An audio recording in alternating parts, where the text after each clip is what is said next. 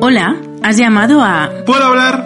el programa presentado por Perra de Satán y Snorkel y no puedes dejar ningún mensaje porque aquí las únicas que hablamos somos nosotras. empieza... ¿Puedo hablar? Hombre, Enrique, ¿cuánto tiempo sin verte? Mogollón. Que la semana pasada no tuvimos vídeo y la gente, ¿dónde está el vídeo? ¿Dónde está el vídeo? Pues cariño, no se puede mostrar nuestras caras. ¿Podemos ya desvelar el trucaje de que el episodio lleva grabado mes y medio?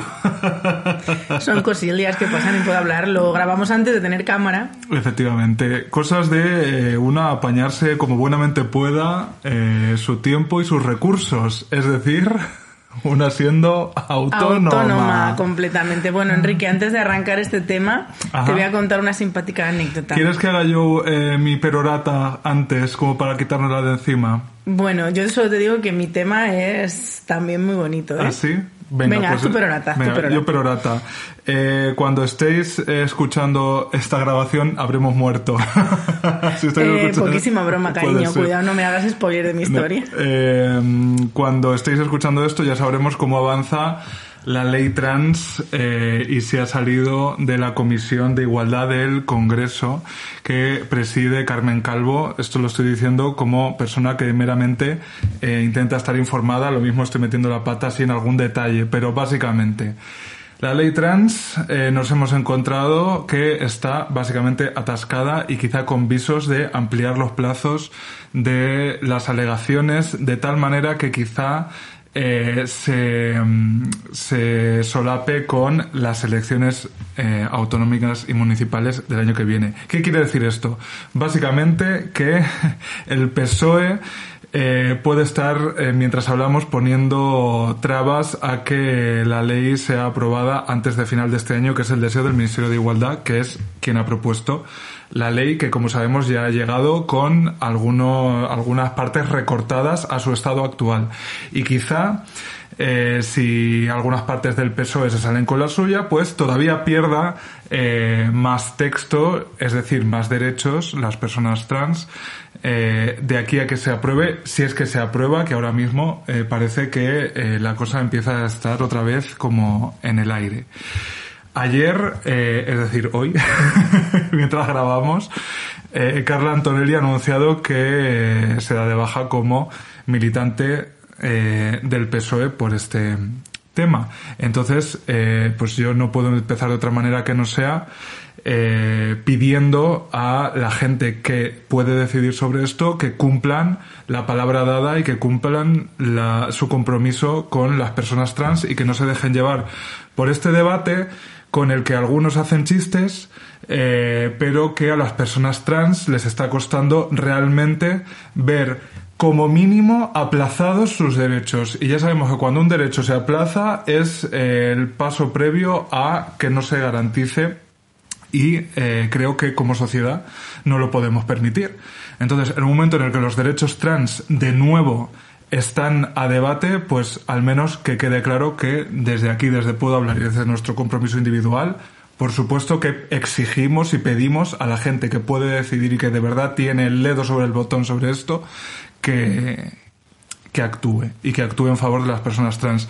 Nuestra compañera Lucía Márquez, que nos entrevistó para Valencia Plaza, si te acuerdas, que además era compañía mía en la facultad, tiene un tuit mítico que recupero, que es sentirse decepcionado por el PSOE es un ritual de paso que toda generación debe superar para alcanzar con éxito la edad adulta.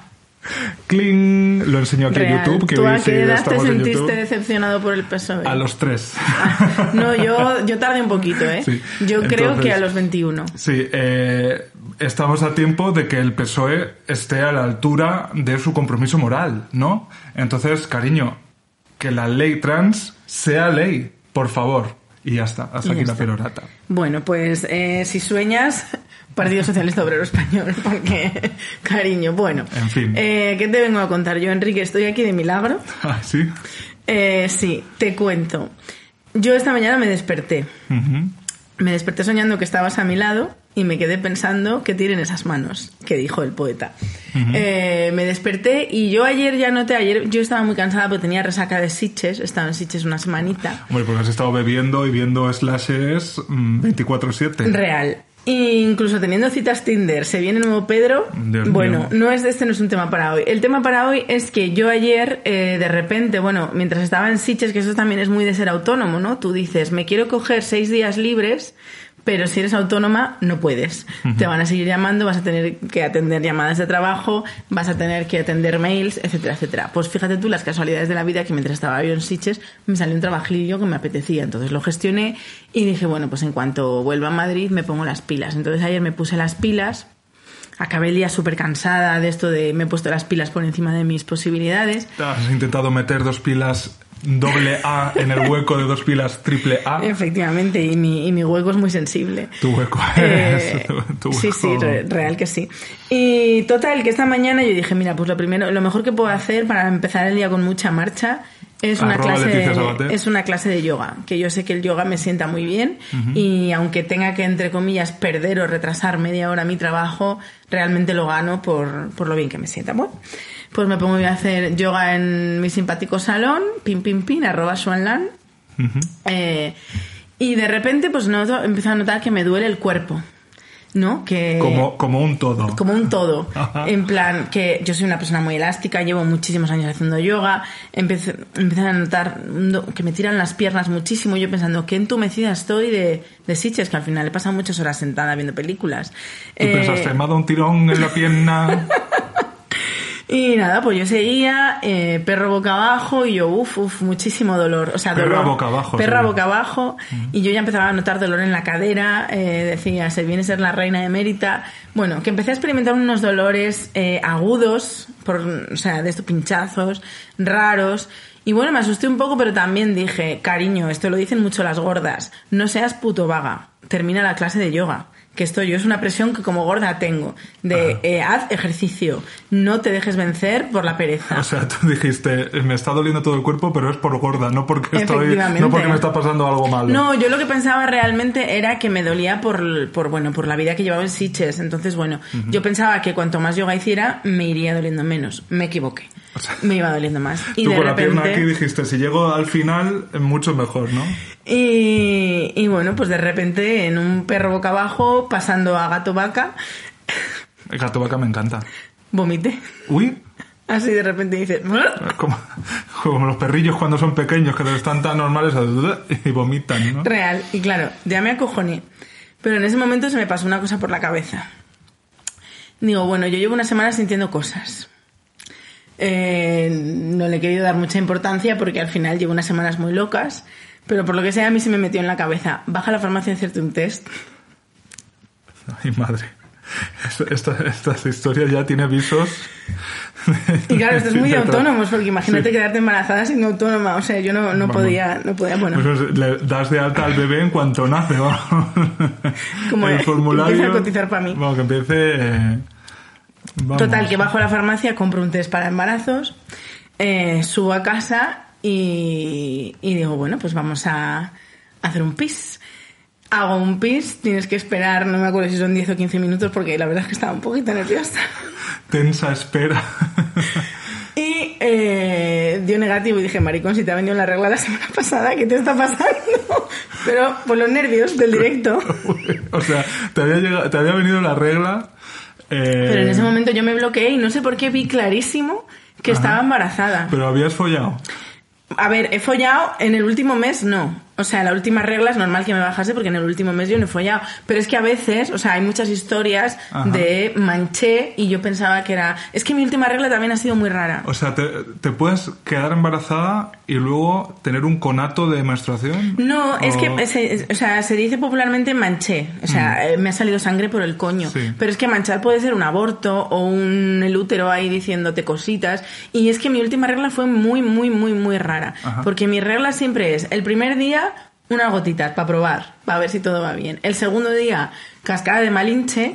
Y tercero y cuarto, pues ya se va diluyendo eso. Pero esta vez me vino la regla en plan que no hubo cascada de malinche en ningún momento, sino hay unas gotitas. Y yo fue, pensé para mí, Fue como tímida. yo pensé para mí, ojalá ya la menopausia, porque nada me haría más feliz. Entonces, de- o sea, es que ha sido, ves como cuando de repente te viene así un fum y lo ves todo clarísimo, una clarividencia absoluta, de repente he dicho, estoy embarazada, no querráis saber quién es el padre, gracias a Dios. Pedro no es. No era, no era Pedro, no era Pedro. Y... No te iba a salir un pequeño indie con camisa de Con camisa de dinosaurios. Y nada, pues eso, mis 15 minutos de horror, pero claro, ese, ese vomitona eh, fue real. O sea, el embarazo, no, sé- no sé qué ha sido, pero sigo un poquito, te tengo que decir, esto no sé si se me nota en la cara, que tengo una cara de mierda impresionante, pero me siento un poquito Con el Raquel Re- HD nuestro de una webcam puesta en la cámara. Me siento un poquito. Raquel revuelta. Entonces, eh, como autónoma que soy, Ya. puedo tomar decisiones y la decisión que he tomado es que hoy no trabajo. Hoy Perfecto. cuando salga de aquí, bueno, que esto es trabajo también, cuando salga de aquí me voy a meter en la cama, mi cuerpo me ha dicho, cariño, descansa, reposa. Y esta es mi historia, Patricia. ¿Te imaginas que estuviera embarazada real? es que, mío. o sea, por 15 minutos vi clarísimo, o sea, me visualicé llamando a la puerta de la Canelli, Canelli durmiendo porque eran solo las 11 de la mañana, por supuesto, llamando a la puerta de la Canelli y diciéndole, que ya ves tú que va a hacer la Canelli, pero yo qué sé, diciéndole La Canelli. Canelli preparando la percha, dije, diciendo, esto lo he visto yo en colegas de la iglesia. ¿no? Canelli, estoy embarazada. Yo fíjate que además lo peor de todo es que pasamos tanto tiempo juntas que probablemente el hijo sería mío.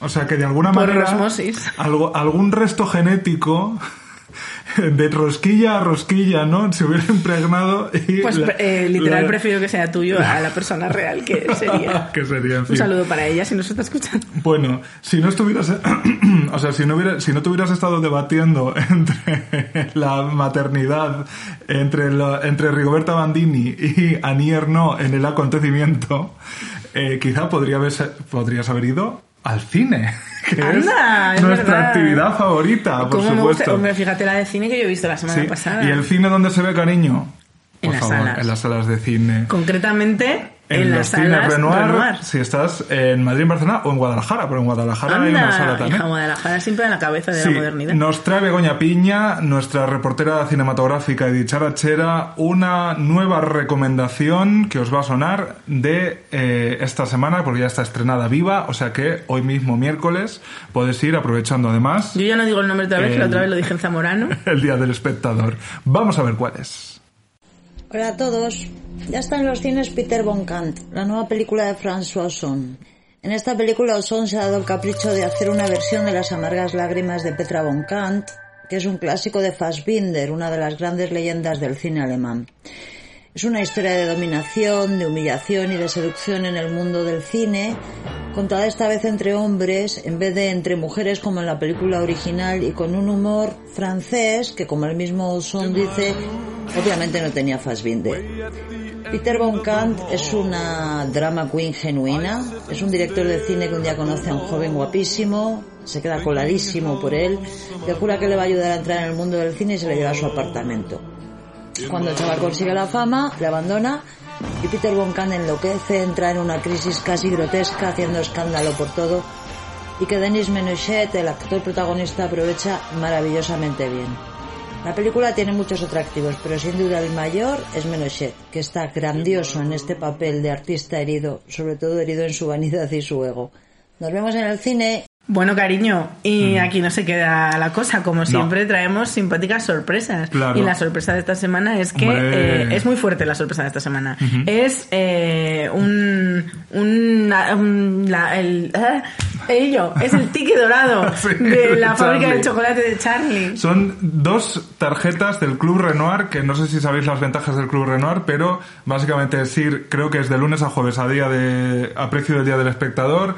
Tienen un par de invitaciones cada una, te invitan al cine el día de tu cumpleaños, pues cariño, es eh, el Club Megatrix del Pero hecho del 2022. cine. El club megatriz cine. de la gente cultureta. Entonces podéis aprovechar eh, para ver, por ejemplo, pues Peter von Kamp, que es la, la recomendación de la semana, la que ya os invitamos algunas al preestreno, la nueva película de François Ozon, Cine Marica en Vena. Pero, ¿cómo pero, ¿cómo consigues ello? una simpática tarjeta que te deja ir al cine baratillo? Es que además el Renoir, el día del espectador, ya es, ya es bastante barato. Sí, o sea que efectivamente, está muy bien. todo bien. Eh, ¿Qué Pues- hay que hacer para conseguir ello? ¿Quedarse embarazada quizás? No, es más fácil. Es, os vais a Twitter, entonces, arroba cines Renoir y arroba puedo guion bajo guion bajo hablar, Hablar. o nos etiquetáis a las dos y nos Y ponéis... tenéis que responder a esta simpática pregunta. Dejaré todo en Twitter para que no os Sí. hagáis batiburrillo. Bueno, la simpática... más que una pregunta es una reflexión. Vale, sí, es así. Porque es que dos personas, animales o cosas, E incluso hologramas. o incluso lo que sea, que, o sea, dos imágenes, ¿Qué dos items? que dos imágenes eh, nos representan si tuvieran que hacer un biopic de Puedo Hablar. Es decir, ¿Quién sería Puedo y quién sería Hablar? ¿Quién sería? Mm, Nosotras dos pueden ser personas vivas o muertas, actores o no actores, objetos, inanimados o animados, cosas animales, en, eh, elementos químicos. o sea, ¿qué dos cosas materiales? Inmateriales no nos valen, materiales. Bueno, podría ser Dios a lo mejor. También, Pues Dios el- y la Virgen. eh, y el Espíritu Santo. Eh, nos interpretarían a nosotras. Entonces, las dos respuestas que nos hagan más gracia.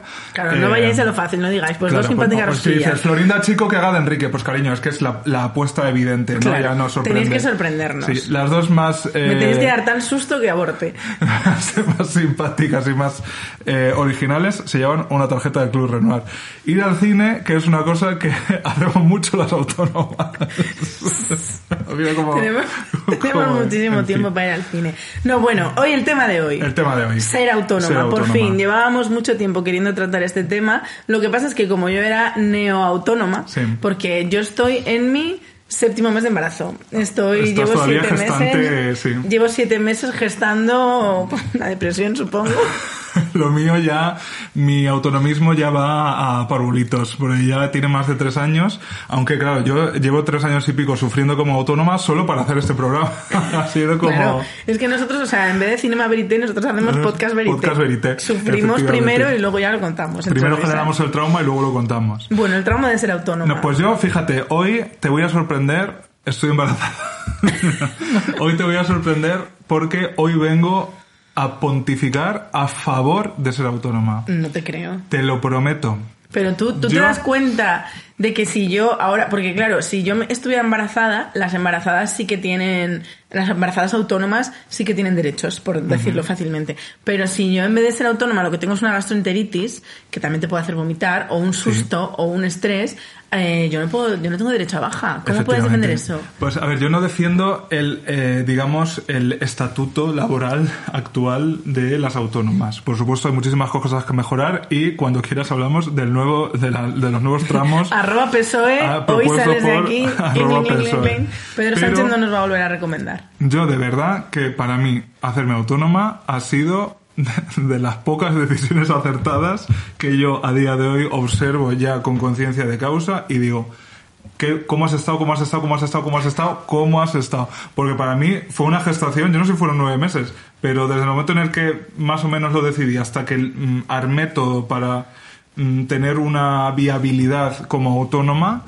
eh, fue mucho tiempo, mucha negociación y muchos quebraderos de cabeza. Pero una vez eché a andar, de verdad que pocas decisiones tan acertadas. En mi caso personal, yo también reconozco que mis condiciones pues son las mías, son personales y que no todo el mundo eh, pues puede decir lo mismo. Ahora, yo hacerme autónoma de verdad que no lo, no lo cambio, pero ni, ni... Detergente Gabriel, absolutamente. Efectivamente. De hecho, tuve posibilidad en un momento dado como de mm, a volver a- a- a- al salario eh, y a la cuenta ajena con un sueldo que ya estaba en una- y dije no es que de verdad que no que mm, mm, Que está- en- estás muy contenta con el paquete de tu marido. sí que me compensa en los sufrimientos que son muchos y ahora hablaremos de ellos Entonces a mí vamos me a hacer un podcast positivo. Pues te traigo una sorpresa. Te traigo dos sorpresas. a ver estoy es tantas Eh, emociones la primera sorpresa, yo también estoy muy bien como autónoma, pero Anda, también mis circunstancias son, mm, o sea, creo que son las más especiales del mundo, ahora las desarrollaremos. Y la tercera sorpresa, este cuchillo que está aquí No no, es para está aquí para matarte en directo. Eh, no, está aquí porque, que- uy, he tocado, espera, que quiero hacer un Venga. speech. es que esto- es- me estoy ya poniendo nerviosa Eh, queridas oyentas, puede que no seamos muy activas en redes sociales, pero todo, creedme, todo lo que nos mm, sugerís, comentáis, enviáis, Lo incluso criticáis. Sí. lo tenemos en cuenta. Y las oyentas de Puedo Hablar han sido bastante insistentes con este tema y yo no he querido defraudarlas. Ya, la verdad es que cuando empezamos el podcast no éramos conscientes de la cantidad de compromisos que estábamos adquiriendo con nuestra audiencia, pero este es quizá el más férreo de los compromisos y aquí estamos, Y aquí estamos. para materializarlo. Vaya por delante, por supuesto, que lo hemos pagado nosotros. Hombre, como y con, con, todas IVA, con IVA. El turrón de donuts. Vamos a Por probarlo. supuesto, en directo. Eh, Vamos a ¿cómo probarlo. pesa, no? Sí, es Joder. que, o sea, me ha costado bastante tenerlo en casa y esperar hasta el día de la grabación. eh, porque. Vale, veo ya varias cosas interesantes. Una es que pone calidad suprema. Hombre, qué menos. Bueno, también te digo que la mayoría de los turrones pone calidad suprema, ¿no? Es como, es como un- una coletilla del turrón, es un rancio fact Venga. del turrón. Pues vamos a ello. Vamos a ello. Bueno, el turrón eh, tiene forma de simpática rosquilla, a Sí. pesar de ser de donuts. Eh, y bueno, yo también quiero decir que es de la marca To- Torrons Vicens, que yo no sé si esto lo estoy pronunciando bien, Turrons. pero que estos turrones están más buenos que mi coño, ¿eh? Son unos turrones carísimos, pero merece la pena pagarlos porque están demasiado buenos. ¿Y dónde? O sea, estos lo venden en el súper, ¿no? Entiendo. Yo lo he comprado en el corte inglés. O sea, en la mayoría de los supers no está, pero en el corte inglés concretamente sí. Entonces, pues yo, o sea, no fui a por él, pero lo vi. Pues clink, clink. Chin, chin. Bueno, a ver si no lo vomito.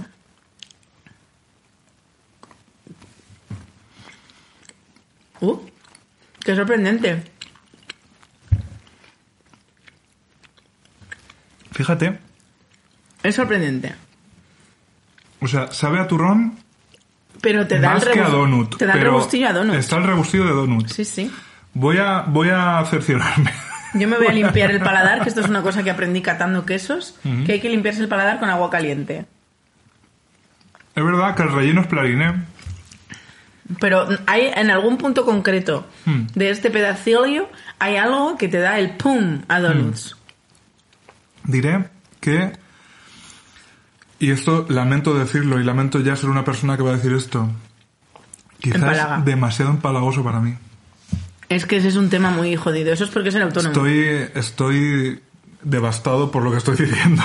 A mí se me pasó hace dos o tres años con el turrón de Suchar. O sea, el turrón de Suchar era uno de, mis, de los protagonistas de mis atracones. La Navidad, cuando tienes un trastorno de la alimentación, la Navidad es dura. Y claro, o sea, yo podía comerme en 15 días de vacaciones, me podía comer tranquilamente mínimo 10, 12 tabletas de turrón de chocolate a escondidas. Y entonces el turrón de chocolate Suchar era mi, bueno, no sé, mi consuelo, lo que más me gustaba. Y de Tu repente... constante como he perdido. Hace dos o tres años, no me acuerdo ya, porque con las pandemias se me estropean los sentidos. eh, me compré una tableta, la abrí, cogí un trozo y el primer, mm, el primer gusto fue. mm, y luego dije, uff, estoy empalagada ya. Y me comí un trozo diminuto y yo era de comerme una tableta, o sea, de, de una sentada, ¿eh? Hay veces que eso a mí me pasa con una polla. ¿No? Que el, el- es más la... La, Hmm. Es más, la ganas que tienes de La anticipación es más que la satisfacción de... Luego es que también cuando te comes una polla es muy importante la interacción con el dueño de la polla, ¿no? Eh, y la... A no ser que estés en un glory hole. Un hole. ¿Sabes Bueno, lo que he descubierto en Sitges? Bueno, así, lo he ¿eh? descubierto. Me lo han contado. A ver. Que hay glory holes de lluvia dorada. Ah, O sea, una bañera Ujú. rodeada de unas paredes Bueno, con sí, sí. agujeros. Digo, fíjate, no se me es hubiera una ocurrido. cosa a muy mí. berlinesa, eso sí. No, Yo he a mí no visto, me hubiera ocurrido. he visto cosas que no creería. Pero Ay, bueno. que muy bonita. Muy bonito Sitges. Nuestra, nuestra, nuestro, nuestro veredicto, sin Ana Rosa Quintana, del turrón de donut. Yo seis y medio, diez. Yo mm, no sé si quiero volver a repetir en breves. Y eso es lo peor que yo puedo decir sobre un dulce. Ha sido Pero bueno, interesante, ha ha sido- sido interesante. No me Os arrepiento. animamos a probarlo, Sí. pero tampoco es lo mejor que nos haya pasado en la vida. Mm, yo es que me, me surgen más dudas respecto a la configuración que más que al sabor. El sabor está muy rico, la textura quizá no es mi, no es para mí. Bueno, pues ya está. Siguiente tema. Venga, ahora ya podemos empezar a los eh, 23 minutos con el tema. Hijas, que somos muy interesantes. Ay, mira, Es que ¿sabes, ¿sabes lo que te iba a decir antes y de repente me despisté con el Glory Hall? Que decías tú que te pasa un poco con las pollas, Sí. que es más las ganas que luego Sí. verte ahí. A mí eso me pasa con comer culos. Yo hay gente que digo, madre mía, es que te comería el culo, pero luego una vez te ves ahí y dices, pues es que esto a mí no me gusta. Yo creo que también es la dinámica es lo importante, más que la, la propia acción, es la química que se genera entre... Sí, química claramente hay. química con tu química con mi piel. Bueno, ser autónomas. Venga, ¿por qué nos hicimos, podemos empezar con esta pregunta? ¿Por qué nos hicimos autónomas? Yo, porque era eso, tirarme por la ventana. Bueno, Es una buena razón. Es una situación desesperada. Sí, eh, yo, re- o sea, acabé por desarrollar un, un o sea, un, una dinámica con el hecho de ir a una oficina todos los días que me estaba, o sea, de verdad me estaba acabando con mis ganas de vivir, absolutamente. También eso coincidió un poco con eh, una época, eh, en mi época entre mi primera terapia y la segunda, en la, que yo pensé que nunca volví, iba a estar tan bajo como la primera terapia y me equivocaba. La vida siempre nos sorprende. Efectivamente. Y es verdad que ahí a mí se me hizo insostenible eh, la vida de oficina. Todo esto lo digo cuando mi oficina no era ni mucho menos mm, un escenario, quiero decir que por ahí hay cuentos de terror, no es el caso.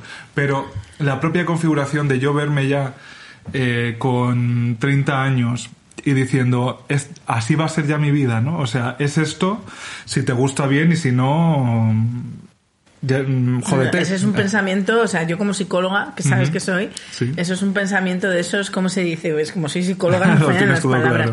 Que es un pensamiento, es que me sale catastrofista, pero no es catastrófico. No, sí, es un pensamiento intrusivo, pero es un pensamiento como absoluto de estos, mm. de a los 30 años creer que sabes cómo va a ser el resto de tu vida. Sí, a ver, desde luego mi configuración mental ahí estaba delicada, delicada. Pero dentro de su delicadeza, de su estado ahí un poco precario, eh, yo sí que vi claramente que, me, que yo a mí mismo me daba una instrucción muy clara, que es que no quería eso y que prefería al menos intentar un modelo alternativo. El modelo alternativo no hace falta ni, que me lo hiciera, ni, que me lo describieran. Eh, mi padre es autónomo, encima autónomo agrario, quiero decir que yo lo de horarios arriba lo tengo clarísimo. Eh, el campo no abre a las nueve y media de la mañana ni cierra a las seis. Em, pero bueno, mm, algo, yo me decía, inténtalo, apaga este motor en movimiento y luego mm, para echarte atrás siempre hay tiempo, que es una bonita lección también que yo daría a las nuevas generaciones. Que intentarlo no es ya em, decidir tu destino a una carta, sino que hay muchas veces tiempo para volver atrás y, hay, y, y si vuelves atrás sabiendo lo que hay en el otro lado, pues vuelves con otras herramientas y otras armas. Entonces yo dije, pues bueno, de verdad, inténtalo y vemos qué tal sale. De hecho, yo ahora mismo puedo, puedo considerar que lo sigo todavía intentándolo. Porque, si bien... ¿Pero qué estás intentando?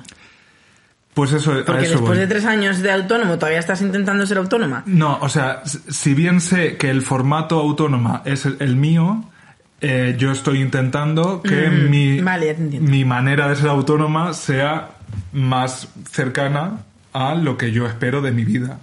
Vale. Pero eso es lo complicado. Sí.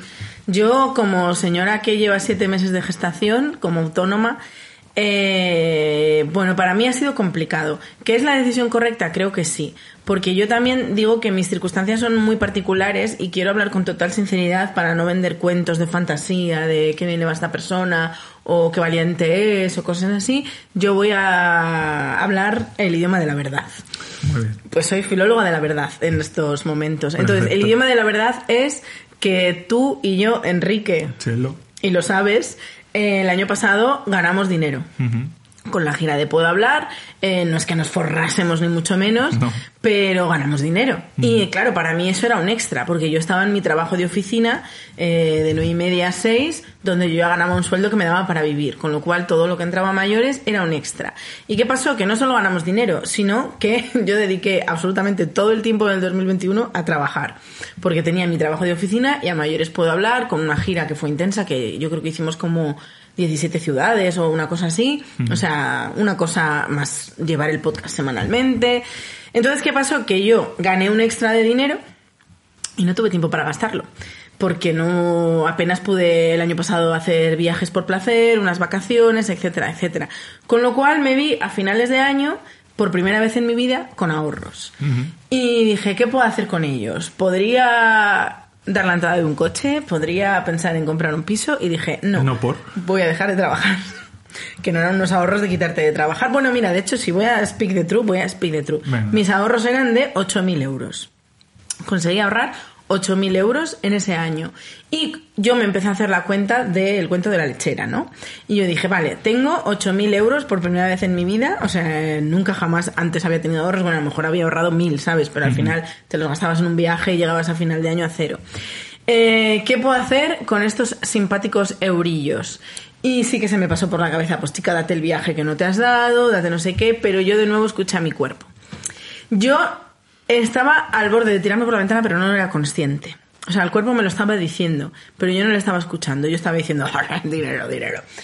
Y empecé a escuchar a mi cuerpo y mi cuerpo claramente me decía, no puedes Por aquí más no me ogra. No puedes más. Y justo me pasó algo bastante similar a lo que te ocurrió a ti, y es que justo cuando mi cuerpo me estaba diciendo, no puedes más, cariño, amiga, date cuenta, llevas un ritmo, de que yo solo descansaba un día al mes. O sea, conseguí- conseguía tener un domingo o un sábado libre al mes. Eh, y porque me esforzaba en tenerlo, porque hacía por tenerlo. Y entonces recibí un precioso mail de mi oficina que me decía, bueno, nos reincorporamos, se acabó el teletrabajo, porque con el teletrabajo, bueno, ahora ya no, ya no soy, ya no tengo ninguna relación con Mediaset, con lo cual puedo decir esto, durante el teletrabajo digamos que compaginaba un poco, ¿no? Claro. Eh, si estoy en mi casa y de repente tengo que hacer una entrevista para Pero- el país, ¿cómo puedo hablar? Pues chica, la hacía o si tenía que responder un mail de puedo hablar, o si tenía que hacer cualquier cosa, lo hacía. Eh, pero Dicho claro, sea de paso, a mí eso es lo que me parece que debería ser lo normal. eh, pero si me voy a la oficina, pues ya no puedo hacer eso. Y ya no solo no puedo hacer eso, sino que tengo que ir hasta la oficina y eso supone una media de una hora y media al día, o sea, 45 minutos de ida, 45 minutos de vuelta, madrugar, volver a ese ciclo de estoy muy cansada y yo no me apetecía nada. Volví a la oficina porque al final dar ese paso a mí me costó también. Hombre, es que porque, es un salto mm, al vacío. Claro, o sea, por mucho que tú tengas 8.000 euros de colchón, que no está nada mal, te quiero decir. Que no está mal, pero que 8.000 euros... Si eh, quieres, o sea, si te va todo mal, 8.000 euros en Madrid, te digo yo lo que te dura. Vamos, sí, sí. Eh, vamos, en lo, en, men- en lo menos de lo que tarda Ayuso en dar una comisión, Sí, sí, absolutamente. lo de haber gastado. Total, que volví a la oficina y yo enseguida vi, o sea, la primera semana yo ya vi que esto no, que no podía ser. Algo tenemos tú y yo, querida amiga, que no somos carne de, de oficina, que nos afecta, bueno, a mí me afecta a nivel, eh, es una mezcla entre cansancio extremo y frustración, y la frustración me hace estar más cansada y entro en un ciclo, en un bucle que no, que no me sienta nada bien. Entonces, en este contexto, creo que se puede decir que tengo, tuve el privilegio de poder decir que no a la oficina y de poder decir esta no es la vida que yo quiero, vamos a por otras. Eh, entonces me pedí una excedencia y que también es cubrirse un poquito las espaldas y dije lo mismo, voy a probar a ver qué sale. Al principio estuve contentísima, los dos primeros meses estuve contentísima porque claro, me había liberado, o sea, yo seguía haciendo el trabajo que me exigía, puedo hablar, pero me había liberado de 40 horas a la semana. Es que es mucho. O sea, eso era para mí, me acuerdo, es que me acuerdo perfectamente que, bueno, la primera semana me la tomé un poco de relax y la segunda ya dije, aunque seas autónoma, vamos a tener unos horarios. Entonces vas a seguir entrando a la misma hora que entrarías al trabajo, que son las nueve y media. Entonces me senté un día delante del ordenador a trabajar a las nueve y media y a eso de las 12 había terminado absolutamente todo lo que tenía que hacer y me acuerdo de mí sentada así diciendo... Como Mark Simpson con el, con el vaso de vino delante. Claro, y digo, ¿y ahora qué hago? Y salí a dar un paseo y hacía miles de años que no salía un martes a dar un paseo a las 12 de la mañana y estaba como, o sea, como que no era capaz de procesar lo que me estaba pasando en plan. Estoy dando un paseo un martes por Tierno Galván, que hay poquita gente, que se está tranquila, que me da el sol en la cara, que a gusto estoy. ¿Dónde está la trampa, no? Claro, claro. ¿Dónde viene el peligro? Y la trampa estaba eh, precisamente que, bueno, mi principal razón para dejar de ser, eh, para empezar a ser autónoma fue eh, tener tiempo para mí. Porque esto también lo digo, eh, como autónoma es verdad, bueno, esto lo he hablado con mucha gente, como autónoma todavía no estoy ganando un dinero que diga, oye, qué bien lo hice, a nivel económico, ¿no? De qué bien lo hice, que me han salido las cuentas porque ahora trabajo menos y cobro más. No. Ahora trabajo muchísimo menos, que para mí es el verdadero éxito, pero todavía no cobro el sueldo que yo tenía en, en Mediaset. Pero da igual, porque tenía yo esos ahorrillos, que qué mejor que invertirlos, sinceramente, invertir ahorros en ti, muchísimo tranquila. mejor que en un coche. Entonces, oye, pues ha habido a lo mejor, si llevo siete meses de autónoma, yo creo que ha habido cuatro meses de siete que he tenido que tirar de ahorros. Pero te lo digo, ole esos ahorros y ole tirar de Para ahorros lo que- los querían, porque a mí lo que me ha sentado bien de ser autónoma y esto es algo en mayo me dio una crisis no sé si lo llegué a comentar contigo en mayo no sé si recuerdas que todos los shows de Puedo hablar los tuvimos Sí. los tres primeros días tuvimos tres shows seguidos. Sí. entonces de repente era 10 de mayo y yo me había dado ese mes para descansar. Dije vale el 10 de mayo ya he cumplido con todas mis obligaciones laborales.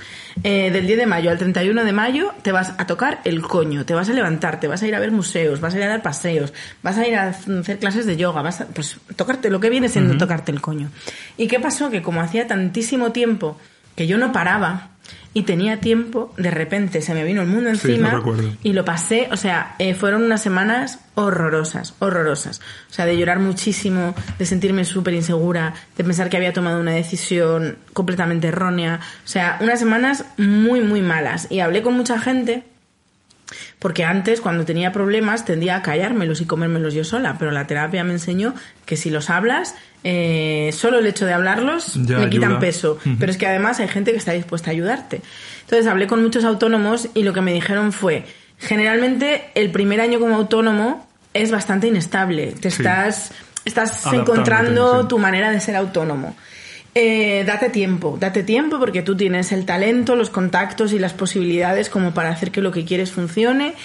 Y bueno, pues supongo que estoy en ese primer año en el que yo estoy muy contenta, eh, aunque sigo, siga tirando de ahorros, ya te digo que mínimo 300 eurillos todos los meses tengo que sacar, pero hija, también muy contenta con esa decisión porque claramente, o sea, es que ahora lo veo clarísimo, yo no necesitaba dinero. Yo pensaba que tenía que trabajar más y aprovechar el momento para hacer más dinero porque el dinero era lo más importante y el dinero me podía dar eh, seguridad a largo plazo. No necesitaba dinero, necesitaba tiempo. Y ahora que tengo tiempo, o sea, trabajar con calma es algo que se me había olvidado. Me tuve que acostumbrar también, porque me pedían algo y lo hacía como enseguida, como en una hora, Sí, sí, que era lo que me pasaba en la oficina. Y Para trabajar te, con... Te manden lo siguiente y lo siguiente y lo siguiente. lo Trabajar con calma, tomarme mis tiempos, poder hacer lo que he hecho hoy, ¿no? De levantarme y decir, sí, te- hoy tengo un día de mucho lío, pero primero voy a hacer yoga. ¿Sabes? Esas cosas, mm, sinceramente, viva ser autónoma. Sí, pues entonces, eh, hija, estamos las dos. Eh, Estupendamente, pues las hasta dos aquí puedo hablar de autónomas hoy. de, de España que están contentas, ¿no? Eh, sí, sí, hay. Hay una ley no escrita en este mm, sistema socioeconómico en el que, del que ya no tenemos escapatoria, mucho me temo, que es que si tienes la oportunidad de trabajar más y cobrar más, eres tonta si no lo haces. Eres tonta o eres irresponsable, ¿no? O cómo no vas a aprovechar ahora que te vienen dadas y tal y no... Y cariño, pues a lo mejor mm, la felicidad, bueno, la felicidad es una palabra a lo mejor engañosa. La tranquilidad de una. La tranquilidad es lo que más se busca. Está en a lo mejor no cobrar tanto, pero no trabajar tanto. Total. O sea, es que completamente a favor de trabajar lo justo. ¿no? Esta es una Pero- lección que siempre me dio mi madre, fíjate, porque mi madre me ha repetido millones de veces. Mi madre es enfermera, Sí. pero enfermera rasa, o sea, no tiene ningún tipo de cargo, pero bueno, enfermera tampoco es un trabajo que te, o sea, que tiene un buen sueldo. Un buen sueldo dentro de lo que cabe. Que sí. Eh, y cu- al parecer cuando yo era pequeña, eh, a mi madre le ofrecieron ser directora de una residencia de ancianos en Zamora. Y mi madre se lo pensó mucho y terminó diciendo que no. Y al parecer se tuvo que enfrentar durante años a que la gente le dijera, eres tonta, Claro. coma, Begoña. Y ella decía, pues no, pues yo tomé la decisión que quería, que era pasar tiempo con mi hija. Porque si me pongo a dirigir una residencia de ancianos significa que de primera hora de la mañana a última hora de la noche no estoy en casa. y, y fíjate, pues yo decía, bueno, los cuentos de Begoña, la mili Sí. de Begoña, ¿no? Que siempre cuenta esta historia todo el rato.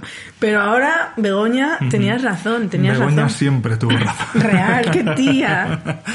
Sí, es que eh, uno piensa en el éxito, ¿no? En términos así como abstractos y piensa sobre todo eso, en el éxito laboral y el éxito como de ganar, mm, ser, mm, ostentar un cargo, no sé qué.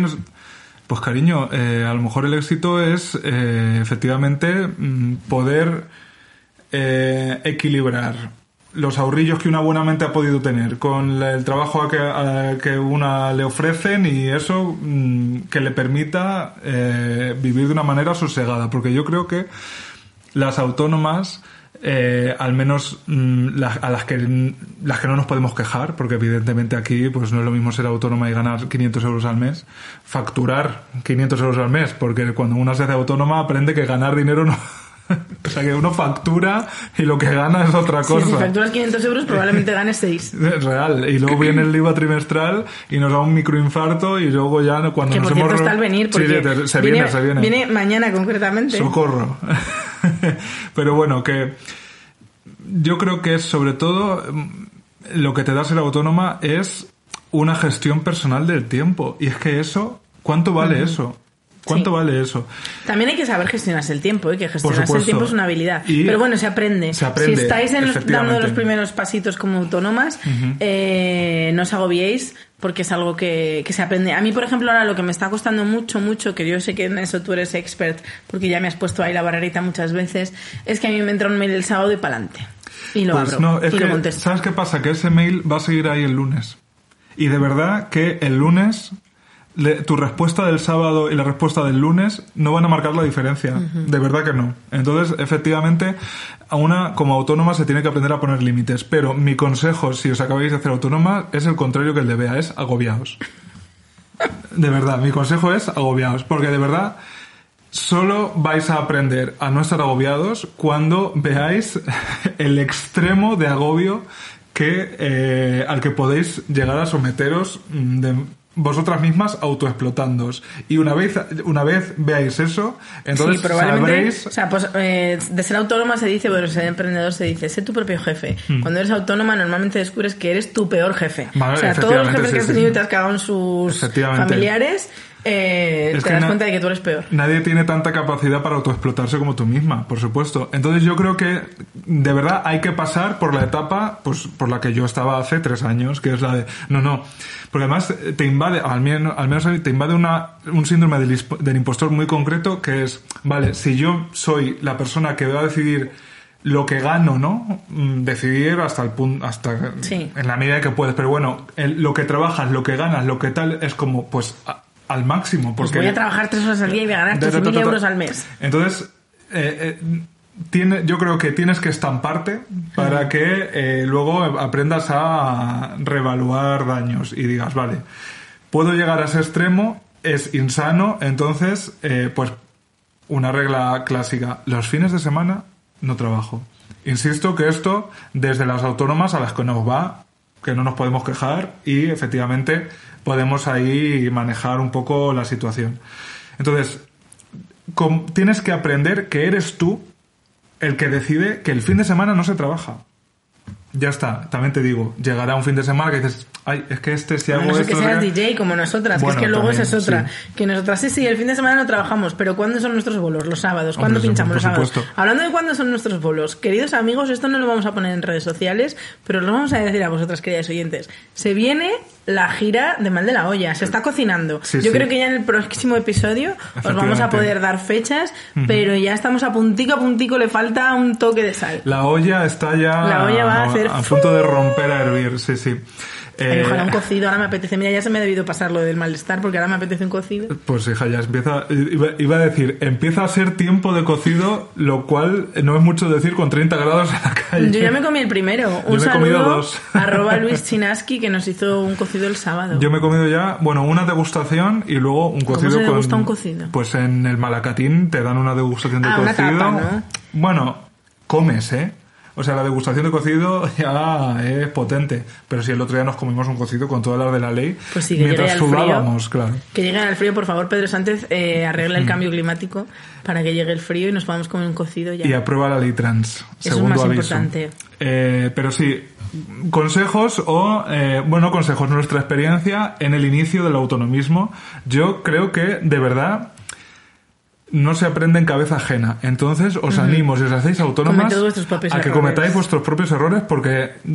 Porque a mí, estas cosas, las cosas que os podríamos Y decir... luego que además, o sea, igual que no hay una, por, por bajar a nuestro terreno, igual que no hay una dieta que sirve a todo el mundo, Mm. Sobre todo si es una fotocopia, habrá gente, o sea, evidentemente cuando te- un médico te da una fotocopia, por porcentaje, por estadística, tiene que haber gente a la que le vaya bien. Seguro. Pero eso, quiere, eso no quiere decir que a todos les tenga que ir bien.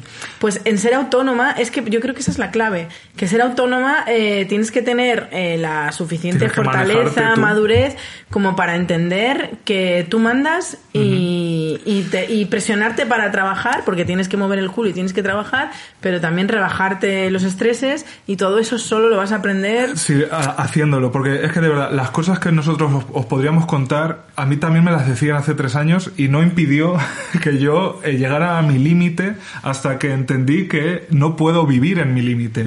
Puedo llegar en un momento dado, pero no puedo vivir en el límite. Y yo me creí que lo que es- en lo que consistía ser autónoma es estar al límite todo, todo el rato, porque quizá no la vida no te permita estarlo mucho tiempo, ¿no? No te permita estar con muchos trabajos y muchos tal. Entonces yo recuerdo cuando bastantes meses después de, de- de mi paso al autonomismo, pues dije que no por primera vez a una cosa. Que yo dije, vale, voy a mandar este mail diciendo que no, se van a abrir los cielos y un rayo me va a fulminar Ah, sí. porque le estoy diciendo que no a estos 150 euros de... mm, Mira, te voy a contar una cosa, ahora que dices esto. En ese momento de agobio máximo que a mí me dio en mayo, me llamaron para una colaboración de mierda, no voy a dar nombres porque la hice, pero una colaboración de mierda y me pagaron la asombrosa cifra de 50 euros. Y la cogí porque estaba tan agobiada Claro, dices, que es que- dije, eh, la tengo que hacer aunque te venda basura pura. Un, pido perdón públicamente a mis followers porque eh, les vendí un producto que espero que no comprasen. Me pagaron 50 euros por esa colaboración y fue la Mm. peor colaboración de mi vida, pero de lejos. Eh, y claro, yo lo pienso y digo, joder, si es que cada vez que voy a mi casa, mi padre tiene por costumbre darme la propinilia porque me dice, bueno, para que te tomes unos cafés a mi salud en Madrid y me suele dar 50 euros. O sea, podía yo hacer una colaboración con el señor Cepeda y una vez al padre. mes enseñároslo en Instagram en plan, apoya al señor Cepeda. Eh, haz. Pues. Pues, cariño, eh, yo por eso digo que mm, que os dejéis llevar por vuestra por vuestra locura autónoma porque mm, es ahí cuando uno realmente empieza a calibrar, empieza a valorar y empieza a pues eso, yo creo que el secreto es tomarse con el mismo empeño lo que no es trabajo que lo que es trabajo, ¿no? Eh, es como, pues mira, si yo he quedado... Ah, qué buenos consejos. Pues es que, pues- Estás poniéndole palabras a absolutamente todas las cosas que yo rumiaba. ko-fi.com barra puedo hablar. Efectivamente, si nos pagáis, cuanto más nos paguéis, mejores consejos os Por vamos a cada dar. consejo un coffee. La cosa es, de repente, yo quedo con mis amigos em, a tomar una caña el miércoles a las 7 de la tarde. Pues eso, tomármelo como si fuera una reunión que tengo, o sea, es como no, a ver si puedo, porque es que, pues no, cariño, has quedado a las 7, te tienes que presentar, ¿no? Y ya está. Entonces, cuando uno empieza a darle la importancia a todo lo que no es trabajar como la que le das al trabajo, empiezas a ver pues cosas como que si el fin de ese, ese sábado no contestas ese mail, de verdad que el lunes lo contestas. Y de verdad, y si, y si al otro lado de la línea telefónica o digital está una persona que va a pasar de ti o ya te va a decir mm, has llegado tarde por eh, que no le has contestado el sábado y le contestas el lunes, una mierda para ella. Así mismo. Una mierda para ella. Porque de verdad, no podemos ya. Dejemos de fingir que es normal el ritmo que tenemos. Dejemos de fingir que es normal el precio del alquiler que tenemos. O sea, dejemos de fingirlo. También te digo, el otro día leí, eh, me vais a perdonar, no recuerdo el medio, pero que el treinta y tantos por ciento de ciudadanos, el 20 del PSOE, el tal, del, Congreso de los de diputados, son grandes eh, Tenedores. eh, tenedores mm, que se metía así. Bueno, no, porque esto es incita- incitación a la violencia. Un me- met- metafórico tenedor en un metafórico ojo de un metafórico partido. ya está. Pero eso. Y solo eso, reequilibrando la importancia, el peso, el- el- la intensidad con la, con la que uno atiende unas cosas y otras, te das cuenta de que tu vida tiene que tener al menos la misma importancia que tu trabajo, al menos. Es decir, si tú te esfuerzas por ser bueno, entre comillas, mm, escribiendo mails, ¿por qué no te vas a no, no vas a I hope this mail finds you well. ¿Cómo me encuentra el mail? El perro, el perro mierdón. Por favor, ¿me he podido reír yo más que con el perro mierdón? Sí. Eh, Ay, qué tío, qué feo es. pues Ay, pobre, un saludo para hay que ponerle el mismo empeño, por ejemplo, pues eso, a hacer yoga. Si, O a ir al si- cine, si te ¿por qué viene no bien, o a ir a los cines Renoir y decir, una vez a las... Si tú, a ti te gusta ir al cine un- una vez a la semana, pues tienes sea una cita. agendado. Eso es, tienes una cita. No digo con esto también como trasladar la manera, ¿no? Sí, De... que no convirtáis el odio Eso, en productivo. eh, sino que pero- aprendamos, o sea, nosotras creo que como autónomas privilegiadas podemos dar Sí. el consejo de eh, el dinero no lo es todo. Valora, eh, o sea, eh, tu todo, tu, Mm. tu tranquilidad, tu felicidad, bueno, llámalo como quieras, tu bienestar, tu estar tranquilita, eh, no solo depende del dinero que ingresas al mes, sino de la clase De yoga que- que... haces, del paseo que te das por Tierno Galván, del Claro. trozo de turrón que te comes un día y de la tarde que vas al cine o tomas una cerveza con tus amigos. Tu tranquilidad eh, no solo es cuando recibes el correo del banco de alerta de ingreso en cuenta, sino es lo que pasa también entre ingreso e ingreso. Aunque es verdad que yo una vez hasta le escribí un poema. A ver, Pero bueno. a ver si lo encuentro. Ay, pues venga, y yo mientras voy diciendo otra cosa. Todo esto que os hemos dicho, queridas amigas, uy, me acaba de llegar una notificación de que he tenido un match. Anda, pensaba que, de que has tenido un ingreso, que es la- la- las que realmente Bueno, queremos. un match que a lo mejor eh, se viene ingreso, porque si eres lista, Ah, Tinder da dinero. No, verdad. quería decir un ingreso de pues pene en, en vagina. Eh, ¿Qué dice esto? Ay, madre, Google diciéndome eh, que queda menos del 10% de espacio. Bueno, cariño, Dios pues luego mío. te borro unos mensajes. Lo que yo quería decir, todo esto que hemos dicho es muy bonito. Y es verdad, o sea, eh, ser autónoma evidentemente también tiene sus partes positivas. Pero si no tuviera cosas malas, eh, no seguiríamos los dos en Instagram a lucha autónoma. Hombre. Porque eh, todo esto que os hemos dicho, quiero decir, estamos muy contentas de ser autónomas porque nosotras gestionamos nuestro tiempo, nosotras elegimos en qué trabajamos y en qué no, pero pues da la casualidad de que no tenemos personas a nuestro cargo, que a lo mejor mm, durante una semana entera nos impidieran tener nuestro, hacer nuestro trabajo y si no haces tu trabajo no cobras sino No, facturas. luego, sí, sí. Eh, estamos muy felices también, pero porque no hemos ido por la calle y nos hemos partido una pierna. Entonces eso hace que tengamos que aplazar la gira y que no podamos hacer. Y si no haces los bolos, por mucho No que los aplaces, no los cobras. Entonces te quiero decir, eh, una de las cosas que defiende eh, la cuenta de lucha autónoma, que yo sigo, apoyo y procuro ir a, los, a las manifestaciones que hacen o protestas, Sí. es que eh, dicen ellos así tal cual. Y es que es verdad, exigimos, los autónomos de España exigen derechos laborales básicos. Los autónomos en España no tienen asegurados los derechos laborales básicos, no tienen aseguradas las bajas médicas, el subsidio por desempleo, las vacaciones, el derecho al descanso, las bajas por maternidad y paternidad y la jornada laboral de 40 horas. Y por supuesto no tienen asegurado el salario mínimo. Es que si cobra, ahora mismo el salario mínimo no sé por dónde anda, por mil euros. Sí. Pues si cobras menos de mil euros, que a mí me ha pasado algún mes que fa- en, en septiembre yo he facturado creo que 900, yo he tenido que pagar mi cuota igual y yo he tenido que pagar el IVA de esas facturas que me han ingresado y todo igual. Entonces está claro que ser autónomo, vale, sí, uy, cuántas cosas positivas y qué bonitas. Pero que también tiene. Hay que seguir luchando y arroba PSOE, otra llamadita de atención para ti. Sí, eh, por supuesto, eh, la- los derechos ¿El laborales. poema lo encontraste? Sí, los derechos laborales mínimos tendrían que ser una cosa que anacrónica, ¿no? Exigirlos en 2022. Eh, también te digo que yo detecto una cierta tirantez por parte de algunas personas en plan, bueno, pues si tú eres autónoma tienes que, ¿no? Como que... Mira, las personas son gilipollas como masa, porque también las personas son de, "Eh, los profesores no se pueden quejar porque tienen dos meses de verano. O "Ah, los médicos, chica, pues si haces 24 horas de guardia, pues eso luego te lo pagan, no te puedes quejar. Es decir, las personas son gilipollas, nunca les hagáis caso a las personas como masa. Solo a nosotras. eh, pero nosotros no somos personas, masa sí tenemos.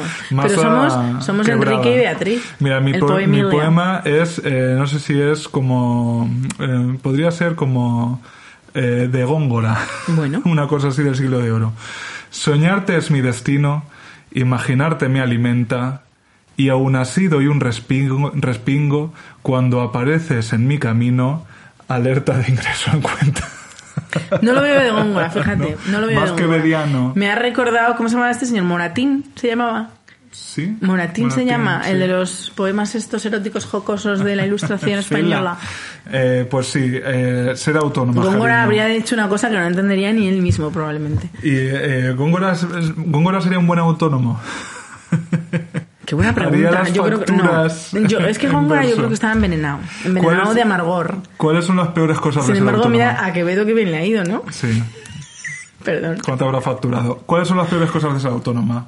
Desde tu punto de vista. La- para mí, la, o sea, yo lo que he Lo descubierto, día sí, día. sí, sí, lo peor para mí de ser autónoma es, yo soy una persona que tiene sus issues y muchos de esos ISUES tienen mucho que ver con la inestabilidad. Es decir, yo soy una persona inestable. Eh, por sus trastornos de ansiedad, de repente, pues eso, ayer mismo yo tenía mucho trabajo y solo el hecho de saber que tenía mucho trabajo y también saber que estaba muy cansada ya hice que mi ansiedad subiera muchísimo, con lo cual me tocó trabajar con la ansiedad por las nubes, con lo cual acabé completamente destrozada. Entonces, tener un trastorno de la ansiedad. Y ser autónoma no siempre sale bien, porque ser autónoma es una, una bueno, una elección, inestable. O sea, no es lo mismo ser autónoma teniendo clientes fijos, sabiendo que todos los meses, aunque un cliente se te pueda ir de repente, que eh, ser autónoma como soy yo, que bueno, digamos que cada, cada mes es completamente diferente en mi vida. Y por suerte encima me tengo que alegrar que no ha habido un mes que me haya faltado trabajo, aunque haya habido un mes que haya facturado 900 euros.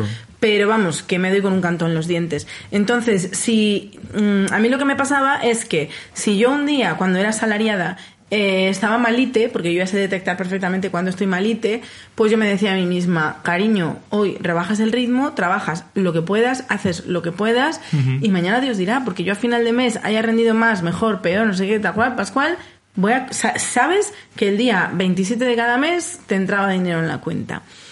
Eh, ahora no sabes cuándo te va a entrar el dinero en la cuenta, con lo cual tienes que ser, creo que tienes que organizarte muy bien, ser muy previsora y justo esos son los triggers de mi trastorno de la ansiedad. Quererlo controlar todo, eh, pasarme de previsora, etcétera, etcétera, etcétera. Entonces, por ejemplo, ¿en qué se transformó eso? Pues la crisis que a mí me dio en mayo de, uff, he cometido un error tremendo, me va a ir fatal, encima yo me, como que me amenazaba a mí misma de, te va a tocar volver a la oficina porque estaba de excedencia y todavía podía reincorporarme Em, bueno, que, eso precisamente se transformó en que, como mayo fue el primer mes en el que tuve que sacar dinero de mis ahorros, que mm, de 8.000 euros, y que es que no sé qué cogí, voy a decir una cifra al aire, 400. O sea, cuando de repente vi que tenía que echar mano de mis ahorros, me asusté muchísimo, muchísimo, muchísimo, muchísimo. Y, por ejemplo, ¿cómo se mm, traspasó eso? Este verano no me he ido de vacaciones. O sea, me ha dado miedo real a tocar mis ahorros. O sea, cuando tengo el verano que más tiempo he tenido en mi vida, porque literalmente, y esto es verdad, y como ya he dicho que voy a ser comprometida con la verdad, eh, en todo julio y agosto he trabajado 10 días. Es decir, las mejores vacaciones de mi vida en cuanto a tiempo, en cuanto a tiempo libre. Pues no me he hecho ningún viaje que me visteis en, en Florida, Orlando. Eso era trabajo. Sí. Eh, ¿La zumba es un trabajo? Eh, no, me, no me he hecho ningún viaje de estos que yo soñaba, de cuando tenga tiempo, pues voy a ir a mm. Italia, o voy a ir a no sé qué, o voy a ir a no sé cuál, o me apetece muchísimo, ¿sabes lo que más me apetece? Italia o Albacete. Un viaje por placer. ¿Sabes lo que me apetece mogollón? Un puto todo incluido de estar así tumbada en una hamaca, eh, tranquilita, por lo que sea. Eso es lo que me apetece ahora. Pues no soy capaz de hacerlo. No soy capaz de hacerlo porque digo, es que eh, mm, te vas una semana y una semana te gastas 1.500 euros y no sabes cuándo cuando vas a cobrar. Entonces eso, claro, eso es una parte mala, porque eso es yo no sabiendo gestionar o no sabiendo hacer lo que tú dices de no, no, es que te vas a hacer el viaje, caiga quien caiga. Y si tienes 7.000 euros de ahorros, ¿cómo no te vas a poder gastar 1.500? Bueno, a lo mejor no te gastas 1.500, pero te haces un viaje de 500. Sí, me fui cuatro días a Ponferrada, que Ponferrada muy bonito y me lo pasé muy bien, pero claro, me fui cuatro días de casa rural a Ponferrada. Ese ha sido el único viaje pagado de mi verano. Claro, o sea, yo creo que la, la cosa también está en... en en eh, tú eh, saber exactamente qué es lo que quieres y qué estás dispuesta Mira, yo lo que quiero es follar, sinceramente. ¿Qué estás dispuesta Saber que no estoy embarazada me ha puesto muy cachonda. Para conseguirlo, porque eh, pues a lo mejor tú puedes tener eso, ese descanso que te promete o esa experiencia, ¿no? De viajar a un sitio que no conoces y tal, pues por un módico precio si te las sabes apañar, ¿no? La cosa también es que mm, el sistema te, dice que eh, tienes que vivir como pues tienes que irte dos semanas a Nueva York eh, a disfrutar y que eso lo tienes que pagar con todo un trabajo de estar puteado en tu en tu puestecito de oficina o donde sea eh, porque la recompensa es esa, ¿no?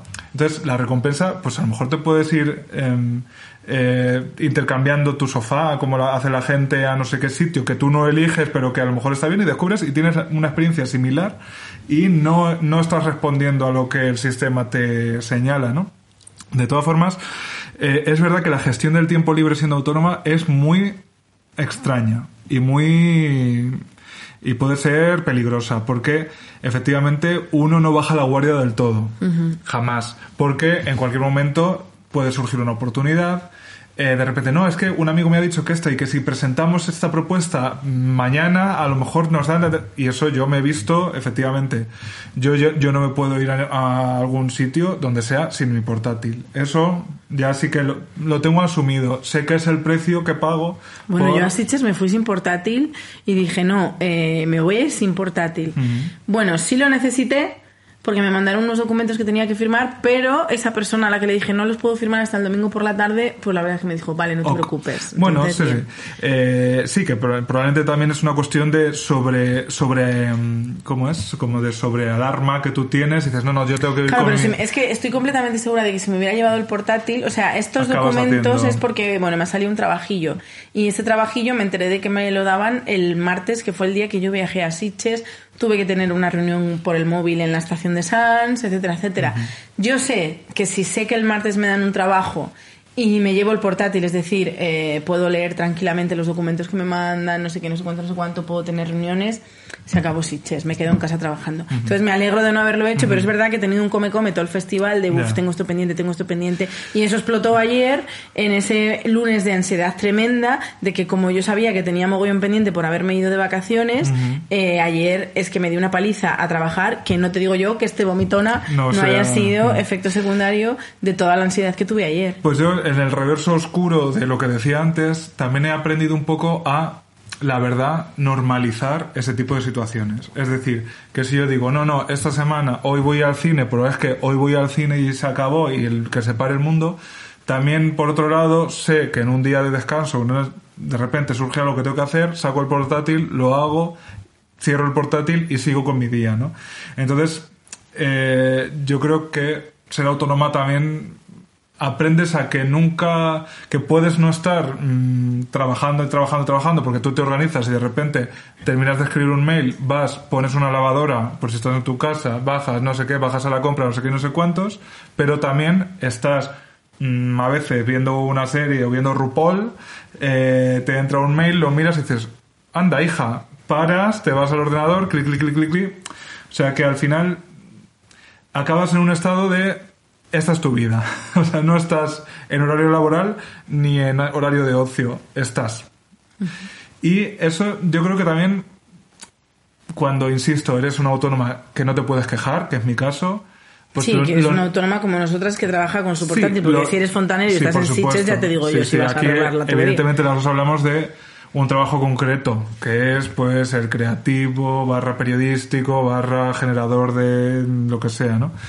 Y, y es verdad que yo hasta que eh, me he recolocado en que mi día a día es ese estado, ¿no? En el que a lo mejor pues eh, yo puedo parar una hora para hacer no sé qué historia o porque dices, me quiero acabar este libro y mira, ahora estoy tranquilo, son las 4 de la tarde, me acabo el libro, ya está pero luego a lo mejor son las 12 de la noche y dices, joder, si esto no lo acabo hoy, mañana me espera un día de mierda, ¿no? Y estás acabando una cosa que probablemente a lo mejor la puedes hacer el día siguiente, pero ya te, adelantas, ¿no?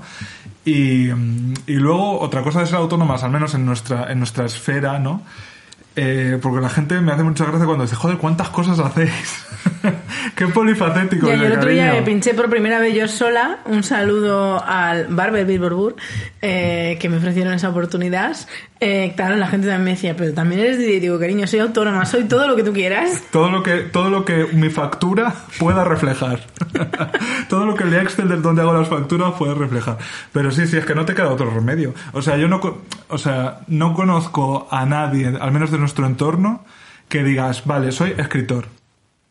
Y solo hago esto. Porque incluso los escritores, ¿quién no da una charlita? ¿Quién no asiste a no sé cuántas? ¿Quién no hace no sé qué reseña para...? O sea que al final... Y también te digo que yo aspiro a eso. O sea que ninguna, ninguna queja con estar el sábado pinchando, el martes presentando y el jueves mm, criticando no sé qué. Ningún problema.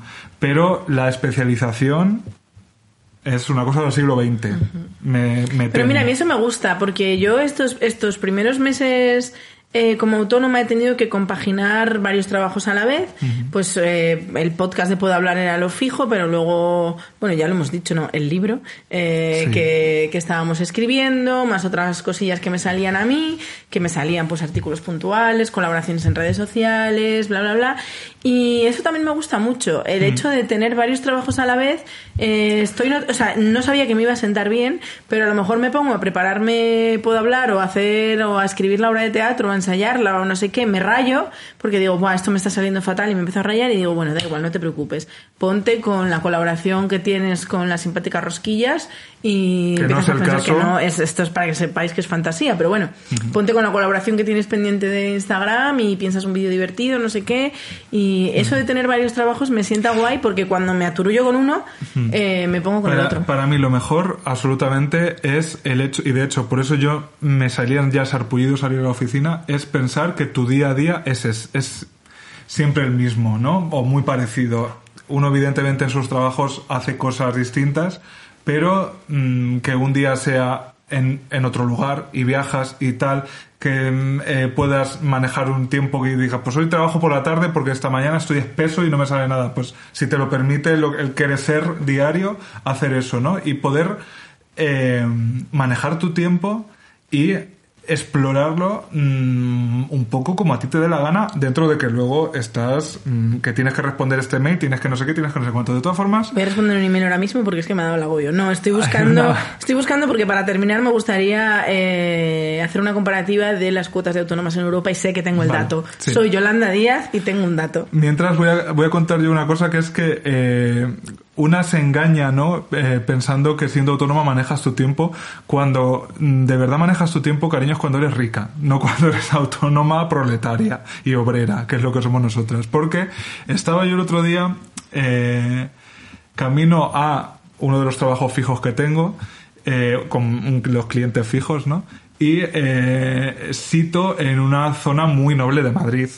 Entonces, yo a veces, de la que voy, paro en un pequeño súper que hay, que me pilla de camino en una calle mm, noble, noble, noble de Madrid. No es el barrio de Salamanca, pero podría serlo, ¿no? Porque es una zona, pues esa de gente bien y cara, de todo caro. Entonces, yo voy con mi mm, Coca-Colita Light pequeña o, lo que sea a pagar, pues eso, tengo prisa porque voy a trabajar. Y veo una pareja, ¿no? Como un matrimonio, mm, hombre-mujer, haciendo una compra, no la compra así grande, sino una compra... De capricho. Sí, como que de han ido a comprar un cuatro cosas, no sé qué, no sé cuántos. De simpática rosquilla.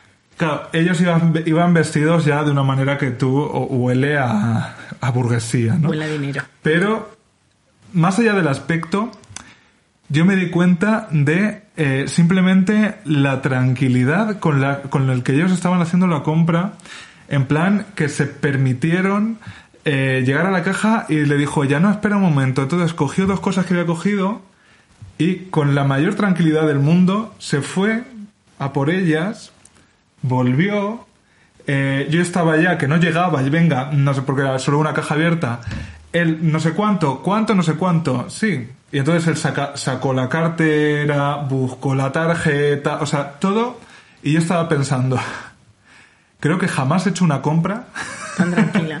pero ni cuando te- ni cuando voy en fin de semana, no sé cómo decirte. O sea, ni cuando tengo tiempo.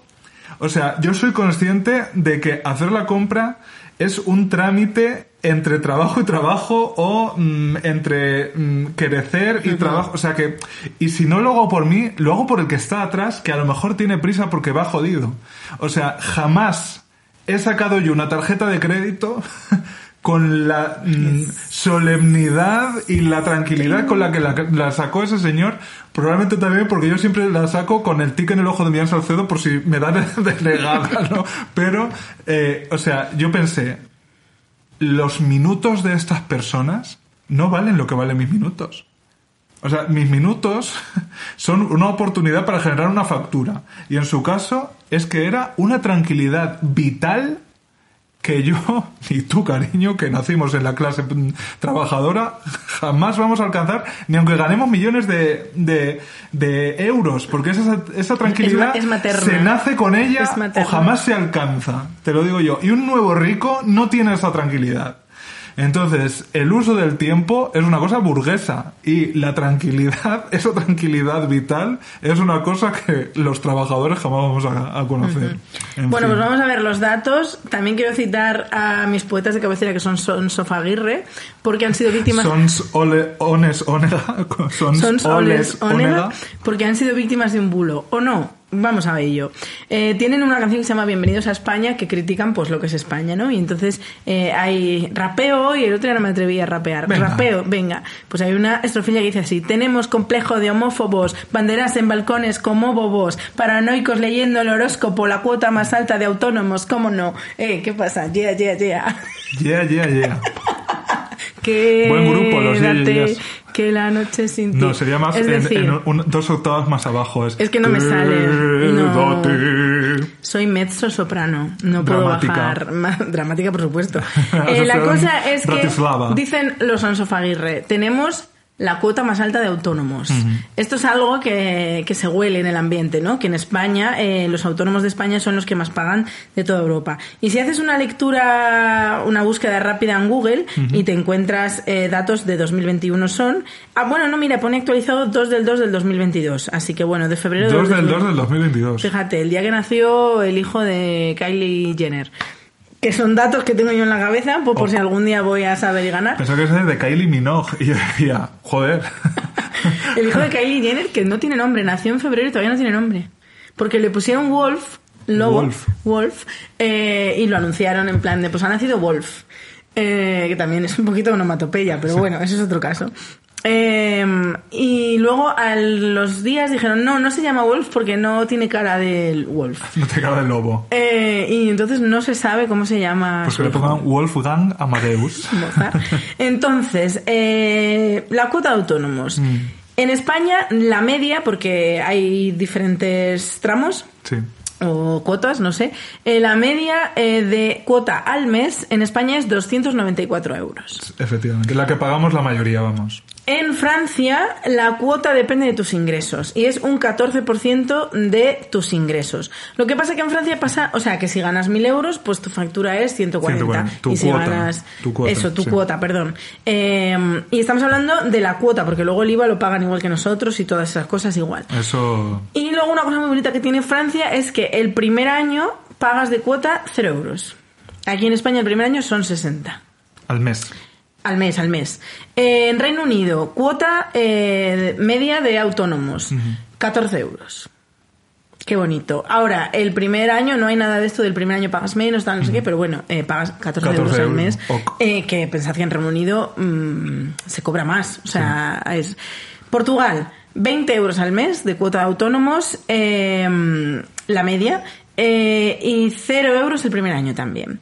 Y luego tenemos Italia, que la cuota es el 23% de tus ingresos, y Alemania, que también es el 14% de tus ingresos. Entonces, este es verdaderamente el panorama. No sabemos si tenemos la cuota más alta o más baja, porque hay muchos países en los que se ingresa en función de lo que tú metes. Pero es que eso a mí me parece muchísimo más Es que lógico sería lo lógico. tener una Es que cuota sería lo fija. lógico, claro, o sea, a no ser que, que- tu cuota fija sean 14 euros al mes. Pues entonces, vale, pues ok. Pero es que tampoco me parece justo, quiero decir. O sea, sé que cuando dices la media son 14 euros al mes, si ganas 100.000 euros al año, pagarán mucho, por no, y que esto solo es la cuota. Pensad Sí. que a la cuota hay que añadirle eh, los IRPFs, las cosas de la supuesto. Declaración de la renta que te sale a devolver porque has ganado un mogollón. Mm. los IVAs. Es decir, esto solo es la cuota. Sí, pero la cosa es que si yo el mes que viene tengo cero ingresos, tengo que Tengo que pagar, todo. 300. Entonces, eh, yo el- porcentaje lo veo mucho más lógico. Pero es que además la, la propuesta nueva del gobierno de tramos mm, No está muy bien pensada tampoco. esa me parece absurda, sobre todo porque hay, o sea, si tú ganas 500 euros, pagas 200 en vez de 300, ¿no? Estoy hablando de cabeza, pero aprox. Pero si, si cobras, o sea, llega un momento en el que si cobras un millón de euros, sigues pagando, no sé, 4.000. pero mm, eh, porcentualmente muy poco, muy poco. Entonces, si a mí me dijeran, mira, el 15% de tu factura es IRPF, que ya lo es, y el 15% de tus ingresos es tu cuota. Yo diría, pues bueno, te puede parecer mucho o poco, pero si el mes que sean 500, pues será ese porcentaje, y el mes que sea 5.000 será ese porcentaje.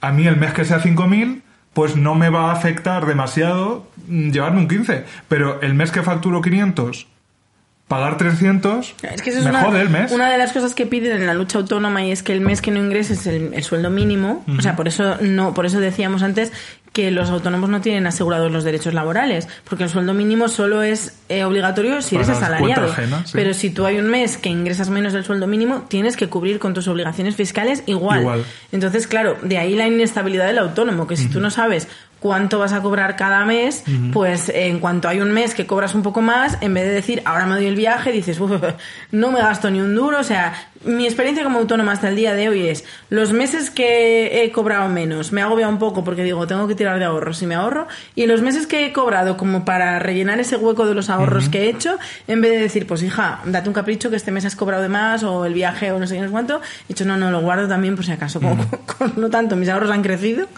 Y sigo pues sin hacer absolutamente nada. Y luego, eh, para la. Sé que la- nuestras oyentas no, porque son personas íntegras y válidas, pero para eso. mm, es que voy a hacer cuñados, pero a lo mejor tenemos demon- demonizada la figura del cuñado, ¿no? Y habrá cuñados maravillosos. cuñados, claro. Eh, para los gañanes que digan, pues entonces, pues búscate un trabajo, ¿no? Si. Pues cariño. eh, Ya tengo un trabajo. no, y aparte de eso, o sea, es que no te estoy, no estamos exigiendo nada que no corresponda a cualquiera. Quiero decir que, sinceramente, yo desde que soy autónoma, yo te digo que trabajo el doble de lo que trabajaba antes, pero en horas, eh, todo, el doble. Simplemente pido que mi el formato de mi trabajo, ¿no? La, la, la manera en la que yo organizo mi trabajo y mi vida se corresponda mínimamente con lo que yo quiero. Mínimamente, que luego mm, ya veremos, pero por lo menos esa voluntad de que así sea, de que case eso, de verdad, por esa mínima voluntad que, que a mí me hace trabajar el doble de lo que trabajaba antes, tengo que encima eh, estar eh, ninguneado, porque los autónomos en muchas cosas estamos ninguneados por el sistema que nos exige, pues por ejemplo, eh, pagar una cuota cuando hay meses en los, en los que a lo mejor no llegas. Y yo no hablo por mí, porque yo me considero afortunado y, Bueno, no- y- todavía no lo, no lo he encarado, pero es que a lo mejor lo, lo encaro todavía. No nos da tiempo a abrir este melón, pero lo dejamos nombrado para que no se nos olvide porque he mirado la hora y he visto que tengo una colaboración con Tinder ahora. Pumba. Entonces me tengo que ir. Pero eh, los autónomos durante el confinamiento. Hombre, sí, yo, o sea, no he trabajado Yo tengo más. amigas que todavía, o sea, han pasado ya dos años y todavía no se han repuesto económicamente del Eh, confinamiento. Sí, sí. Eh, eh, yo creo que el, el ratio de lo que trabajé y lo que percibí jamás estuvo tan distanciado en el confinamiento, porque yo, como todo mi trabajo era digital, lo podía hacer desde casa, ya lo hacía desde casa. Pero, eh, o sea, la, can- la cosa estalló de tal manera que yo me, me pasaba el día trabajando y luego llegaba No, esto, con la lengua esto al afuera. revés. Cuando eres autónoma y no puedes Sí, trabajar por las circunstancias. Eso por mis circunstancias, pero si encima tu trabajo requiere poder salir de casa y no podías, pienso en muchos compañeros DJs, por ejemplo. Yo sé de compañeros que se ganaban la vida bien como DJs y eh, llegó la de- ya no el confinamiento, ya cuando la desescalada ya jodidos. Llegó la guerra, a pasó la guerra. Tiendas de ropa, a lo que sea, que tampoco es que uno mm, salga a la calle y le lluevan ofertas. Pero bueno, que os animamos a haceros autónomos. Eso, y nos despedimos, cariños. Algo más que tengamos que decir rápidamente. Los coffees, Hombre, eh, nos encanta vuestro dinero. Vendemos merchan en que si puedo hablar arroba gmail.com. ¿Qué Sí. más? Nada más, ¿no? Creo que lo de siempre. Que, Que- ah, bueno, hay una cosa gratis que podéis hacer por nosotras, que es recomendarnos. Ah, eso, eso es sí. gran, gran, gran ayuda. Gran ayuda que nos hacéis porque O compartir nuestros episodios. eh, ya tened claro O mandarnos una que también es puedo hablar no puede competir con podcasts que tengan plataformas o empresas detrás. Entonces, literalmente en los po- en los tops no, Bueno, ya, ya no vamos a, ya no vamos a aparecer jamás. Entonces, eh, nos ayudáis mucho compartiéndonos, porque si nos compartís y se genera tal, pues de repente los cines Renovar confían en nosotras, seguimos teniendo buenos números y cariño. eh, esto ya es la ley de la jungla. Gracias. Bueno, hijas, hasta la próxima. Nos vamos a facturar. Adiós. Nos vamos a reclamar facturas. Chao.